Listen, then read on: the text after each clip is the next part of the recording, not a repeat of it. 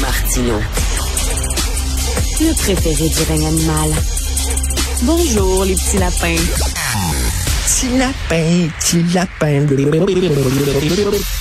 Alors, qu'est-ce qu'on fait avec les mesures sanitaires? Est-ce qu'on les resserre? Est-ce qu'on les relâche? On est un petit peu mêlés. On va faire le point là-dessus avec le docteur Amélie Boisclair, qui est interniste, intensiviste à l'hôpital Pierre Le Gardeur. Bonjour, docteur Boisclair. Bonjour, M. Martineau. Alors, j'ai l'impression d'être un enfant euh, et mon papa me dit, tu peux prendre des bonbons et ma mère dit, non, absolument pas, c'est pas bon pour tes dents parce que François Legault, on sait que M. Legault aime beaucoup être aimé, il aime beaucoup faire des cadeaux aux Québécois, il dit, vous pourrez faire des parties jusqu'à 25 personnes, aucun problème. Et là, docteur Arruda qui arrive, hum, pas sûr, il faut quand même être prudent, donc, qu'est-ce qu'on fait? ben, j'ai le même sentiment que vous. Euh, sauf que je dirais que moi, euh, pour de vrai, c'est une mère de famille. Fait que je suis plus du genre à dire avant de promettre des bonbons, arrange-moi donc pour être sûr que le rendez-vous chez le dentiste est pris puis qu'on ouais, ouais. qu'on a assez de pâte à dents. ben, vous êtes comme dans ma famille. Moi, c'est moi, le, le papa bonbon, là. Euh, ben oui, tu peux en prendre. Ben oui, tu peux en prendre. Puis on sait, on sait que notre enfant, dans ce temps-là, il sait que moi, je suis plus slack que sa Ouais. mère. Fait qu'il va venir me voir, tu sais. Là, moi, j'aurais tendance à, à croire davantage François Legault parce qu'il me donne des cadeaux. Fait que Ben j'aime oui, ça. puis il va aller voir maman en disant oui, mais papa a dit que c'était correct. Puis, euh, en fait, je trouve ça un peu pathétique. J'ai l'impression qu'on est dans le même niveau là. Mais c'est oui. c'est exactement ça. mais, mais- ben- ben, on dit toujours, parce que le, le gouvernement dit toujours, toutes nos euh, décisions sont prises en fonction de la science, en fonction de la santé publique. Mais là, on voit que la santé publique a dit faites attention, puis euh, François Legault dit il n'y a pas de problème. Donc, ce sont des décisions politiques que prend M. Legault. Là. Mais euh, comment dire, tu le premier ministre un humain, là. Puis Oui. je pense que comme humain, il a le même souhait que tout le monde. Tu sais, on est tanné, on est fatigué, on aimerait ça pouvoir passer à autre chose. Euh, le problème, je vous dirais, c'est un peu comme moi, tu sais, je suis un, je suis un médecin, j'ai mes espoirs, mais quand je prends la parole comme médecin, ben il y a des affaires, il faut que je fasse la différence entre est-ce que c'est Amélie Boisclair, l'individu, ou Mhm. le médecin à qui on demande comment que ça se passe. Euh, tu sais, c'est deux rôles différents. Fait que, tu sais, je veux dire, évidemment, là, une année, on aimerait tout ça pouvoir fermer les yeux puis se dire que ceci était un mauvais rêve. Et Ben oui. euh, on prendra la respiration puis on passe à autre chose. Mais malheureusement, je suis là pour péter la bulle. Fait que euh, on n'est pas encore rendu là, selon moi. Et Je sais pas si vous parlez anglais, mais vous savez, les Rolling Stones qui ont cette chanson-là magnifique qui dit You can't always get what you want. Sometimes Oui. you get what you need. C'est ça. Il y a Oui, ce qu'on veut et ce dont on a besoin. Ben, en fait, c'est ça. Puis, je pense aussi que ce qu'il faut faire la différence, c'est qu'on, tout le monde, tu sais, on s'habitue toujours à tout. OK? Là, en fait, euh, le fait d'être en télétravail, d'être en urgence sanitaire, on dirait que c'est devenu comme un, un état constant. C'est notre niveau, niveau de base. On s'entend, c'est pas souhaitable de rester dans cette situation-là tout le temps. Mais ceci nous a permis de reprendre plein d'activités qu'il y a quelques mois, on n'était pas capable de faire. Tu sais, Noël passé, là, on s'est fait promettre quatre jours, dans deux jours où on pouvait avoir des célébrations de 10 personnes. Oui. Puis on s'est fait enlever. Hein, tape ses doigts, c'est pas possible. Puis on allait déposer nos cadeaux devant nos les grands-parents. Euh, là, cette année, on, on a déjà accès à 10 personnes. Fait que, tu sais, qu'on on recule, ça nous semble il y a 5 ans. Mais on, on a fait des progrès, on va au restaurant, tout ça parce qu'on a été capable de garder le contrôle. Mais j'insiste sur garder le contrôle. On on peut pas dire que dans les hôpitaux ça va bien, puis on a repris le souffle, puis on est capable de reprendre nos activités, euh, on est capable de, de clairer nos listes de chirurgie. On n'est pas là du tout là. On, on tient le coup. Tu sais, on- mm. le duct tape est bon. Ben c'est ça, là, parce que vous, là, je demande euh, pas à la mère de famille, mais à la docteur, docteur Boisclair, qui est interniste, intensiviste, vous voyez ce qui se passe dans les hôpitaux. Ça serait quoi votre conseil aux gens? C'est-à-dire que d'être prudent? Ben, en fait, l'image que je donnerais, là, c'est que, tu sais, qu'on a un verre qui est, qui est vraiment plein, là, on voit la, la bulle sur le haut du verre, puis que là, on le transporte jusqu'à la table, puis et qu'on est donc fier qu'il n'ait pas renversé. oui. OK? On est dans cette situation-là. Fait que là, on est content. là. La bulle, elle n'a pas éclaté, le verre n'a pas renversé, mais il suffit d'une goutte. OK? Puis là, le verre, il tient, mais ce qu'il faut savoir, je vous parle de mon unité. Présentement, on est obligé de fermer des lits parce qu'on manque de personnel. Ça ne veut pas dire que les, les, les filles qui travaillent ont la tâche moins légère. Elles travaillent à bout de souffle, mais là, présentement, s'il fallait accueillir d'autres patients, ça veut dire que c'est nos ratios qui seraient plus adéquats pour bien s'occuper de nos patients. OK? Mmh. Mmh. C'est des filles présentement qui, à cause des arrêtés ministériels, à cause de l'état d'urgence, ne vont pas aux postes qui sont allés se dénicher ailleurs parce qu'ils ne peuvent pas aller l'occuper, parce qu'ils sont maintenus aux soins intensifs pour qu'on puisse assurer les services. Ça, c'est ma situation. C'est comme ça qu'on tient le coup. Okay. Fait que d'un côté, de dire, moi, je tiens le coup parce que les filles qui devraient retourner en, tu sais, sont trouvé une job en UMF pour avoir une meilleure qualité de vie, une meilleure qualité de travail, ne peuvent pas y aller on tient le coup comme ça, mais d'un autre côté, c'est comme si le message était de ça va tellement bien qu'on peut y aller. Non, on tient tout juste le coup. Moi, ce que je dirais pas, c'est qu'on retourne en arrière. Là, ça tient avec du duct tape et de la broche. Oui.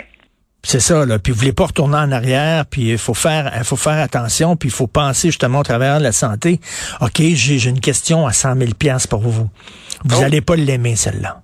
Ouais. Mais là, il faut falloir que vous me répondiez.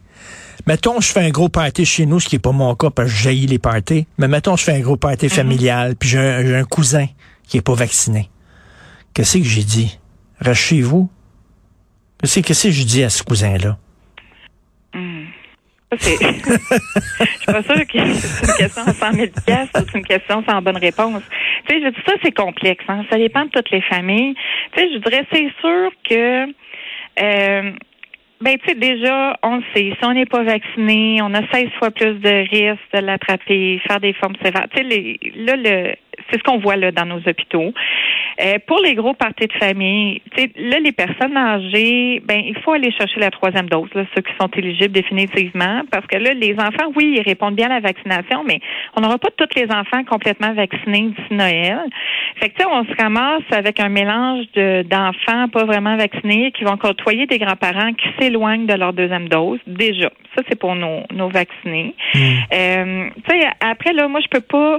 je, je suis pas la personne qui est capable de dire selon chaque famille qu'est-ce qu'il devrait faire parce qu'il y a des enjeux bien trop importants pour ça. C'est ça, je veux dire que c'est pas une bonne idée. C'est pas une bonne idée, recevoir le cousin. C'est bonne idée, vacciné puis te présenter avec euh, je tousse, crache, mais mon test Covid est négatif. Mais je vais aller voir le nouveau bébé puis je vais aller voir grand-maman. Tu sais, c'est pas c'est pas une bonne idée non plus là. Hmm. En tout temps, on s'entend. En tout temps, c'était pas une bonne idée, particulièrement cette année euh, on, on, est à bout de ressources. Fait qu'il y a une partie aussi, faut, pour le reste, hors COVID, là, le gros bon sens, doit toujours être ben oui. Puis là, je vous dirais, là, moi, je, refuserais que des amis non vaccinés rentrent chez nous, mais je peux vous dire, je pourrais même pas être ami avec quelqu'un qui est pas vacciné. Je peux vous le dire, là. Et d'ailleurs, ben, moi, je pourrais, je, pourrais même, je pourrais pas être bon un médecin, moi. Moi, j'ai énormément d'admiration pour vous, euh, docteur Boitler et vos collègues. Je pourrais pas être médecin, premièrement, parce que je, je suis nul en sciences, puis bon. Mais deuxièmement, parce que moi, là, si j'avais à soigner quelqu'un qui occupe un lit, parce qu'il va attraper la COVID puis qu'il n'est pas vacciné, je pourrais pas m'empêcher de dire Christine niaiseux. Je pourrais pas m'empêcher de dire ça. Ben, je vous dirais que moi, je suis plus dans le mode comme c'est dommage. C'est, je veux dire, la, colère. Moi, mon rôle, c'est de m'occuper des patients, ok, qu'ils soient mmh. vaccinés ou pas. C'est sûr que quand on a un non vacciné qui attrape le COVID, qui arrive dans mes listes, ça veut dire qu'il fait la forme sévère. Ben, c'est sûr que c'est dommage. C'est épouvantable parce que ça, ça aurait pu être prévenu. Puis parce que ça n'a pas été prévenu, ben là, il y a quelqu'un qui souffre. Il y a l'ensemble de sa famille et ses familles qui souffrent. Comme, tu sais, dès que tu as un proche qui rentre aux soins intensifs, là, les, c'est un, c'est un très, très gros impact qui est beaucoup plus large mmh. que le, le patient seul. Là. Les conséquences sont lourdes et sur le long terme. Puis ça a aussi des conséquences parce que à chaque fois que des lits de soins intensifs sont occupés, à chaque fois que les hôpitaux se remplissent, mais c'est nos autres activités qu'on n'est pas capable de maintenir pour l'ensemble de la Mais c'est ça, c'est ça, docteur Butler, c'est de dire à quelqu'un qui était responsable, bon citoyen, doublement vacciné, euh, et, de lui qui attend une opération importante, euh, se faire faire une hanche par exemple, l'appeler en disant on doit reporter votre, euh, vous, bon citoyen, doit reporter votre opération parce qu'il y a un beau qui s'est sacré de tout le monde qui, lui, va occuper votre lit. Ben, c'est pas comme ça vous l'annoncez, j'imagine, mais bon. Oui, c'est ça. Il y, a, quelques nuances. euh, mais non, je, je, comprends la frustration. Tu sais, ce qu'il faut savoir quand même, euh, tu sais, c'est que là, la situation a changé. Les trois premières vagues, c'était crève-cœur de recevoir nos patients à la pelletée parce qu'à ce moment-là, le vaccin n'était pas disponible, ou du moins, il n'était pas disponible pour encore pour les patients qu'on recevait. on hmm. recevait des patients de 40 ans, mais c'était les 50 ans et plus. Fait que c'est sûr que c'était crève-cœur parce que euh, tu disais vite, vite, vite qu'on vaccine, qu'on vaccine. Puis c'est tous des patients qui, qui l'auraient pris, là, le vaccin. Ben euh, là, c'est sûr que c'est frustrant. Euh, c'est frustrant, mais il y a quand même moins de patients qu'il y en avait. Là. Ça, il faut le reconnaître. Mais là, il y a tout le backlash de ces ça va faire bientôt deux ans qu'on est là-dedans. Euh, les équipes sont épuisées. Hmm. On est en pénurie de personnel. Puis, tu sais, on, depuis le début là qu'on en parle, les équipes sont épuisées. Il faut pas considérer ça comme une situation normale. Puis au début, on parlait, ah, c'est un marathon. Là, on disait, ah, c'est un Ironman. finalement, on est dit, ah, c'est une course à obstacles. Puis tu sais, mais c'est que ça arrête jamais. Fait que c'est une charge de travail qui s'ajoute toujours sur l'équipe qui sont les mêmes. Tu sais, quand, quand le monde, une année, disait, ah, j'ai pu prendre un break, j'ai pris du souffle, ça m'a fait du bien. Ben, nous autres, c'est pas arrivé encore. Ben, c'est, puis là, il faut ajouter une grève d'un CPE. Euh, fait que, imaginez, là, vous êtes médecin, là, puis déjà vous travaillez des heures de fou, vous êtes infirmière, vous travaillez des heures de fou, puis en plus, qu'est-ce que je fais avec mon enfant? Qu'est-ce que je fais avec? Je dire, là, on voit là, en page couverture du Journal de Montréal, il y a une super infirmière qui est en train de faire un burn-out, là, elle pète aux frettes, elle, là. Ben, je vous dirais que c'est pas un cas isolé. OK, ça, on se le cachera pas. Euh, là, je, je, comprends que tout le monde est débordé et voit plein d'enjeux, mais moi, depuis le début, souvent, ce que je dis, c'est qu'on parlait de protéger les soignants. Évidemment, ça prenait littéralement de l'équipement de protection. Ça, c'était clair. Là. Tu ne veux pas attraper le virus, ça ne sera pas avec la pensée magique. Ça nous prenait de l'équipement de protection. Ça nous a pris le vaccin. Mais ce qui n'a pas été adressé sur un sens large, c'est de prendre soin de la santé mentale euh, des patients. Tu sais, moi, je suis pas mmh. psychiatre. Je suis quand même capable de reconnaître quand je les écoute. Tu sais, quand tu les, les filles, ben, de, de voir le surmenage, mais aussi euh, des, des l'anxiété, des, des cauchemars, de la difficulté à dormir. Là, j'ai oh, tu sais, ça ressemble un peu quand je veux pas comparer, là, mais tu sais, les gens qui sont allés dans, dans des zones de combat au palais puis qui revenaient avec un, un, PTSD, là, un, choc post-traumatique, je pense qu'on n'est pas très très loin. Puis ces filles-là, ils ne font que continuer de travailler tout le temps. Parce qu'à chaque fois qu'il y en a une qui tombe en arrêt de travail ou justement, là, on n'arrête pas de dire les filles quittent les soins intensifs pour une pénurie de ben personnel ou quittent l'urgence. Mais c'est pas parce qu'ils n'aimaient pas leur job. Moi, j'ai juste avant la pandémie, là, c'était des filles les plus passionnées que j'ai jamais rencontrées. Puis ils quittent crève-cœur, mais là, c'est, c'est tout ce qui leur reste pour survivre littéralement là, pour que leur vie de survive. Plus qu'il y en a qui quittent, plus ça va être difficile pour celles qui restent, plus elles vont avoir envie de quitter. C'est comme les saucisses à grade, mais par en bas, là. Ben, en fait, parce que c'est ça. T'sais, là, nous, sur euh, notre unité, cette semaine, l'infirmière-chef avait pris l'initiative de demander au programme d'aide aux employés d'être présent sur toutes les cartes de travail pour donner accès euh, aux équipes là, euh, plus facilement possible à aller voir ces ressources-là.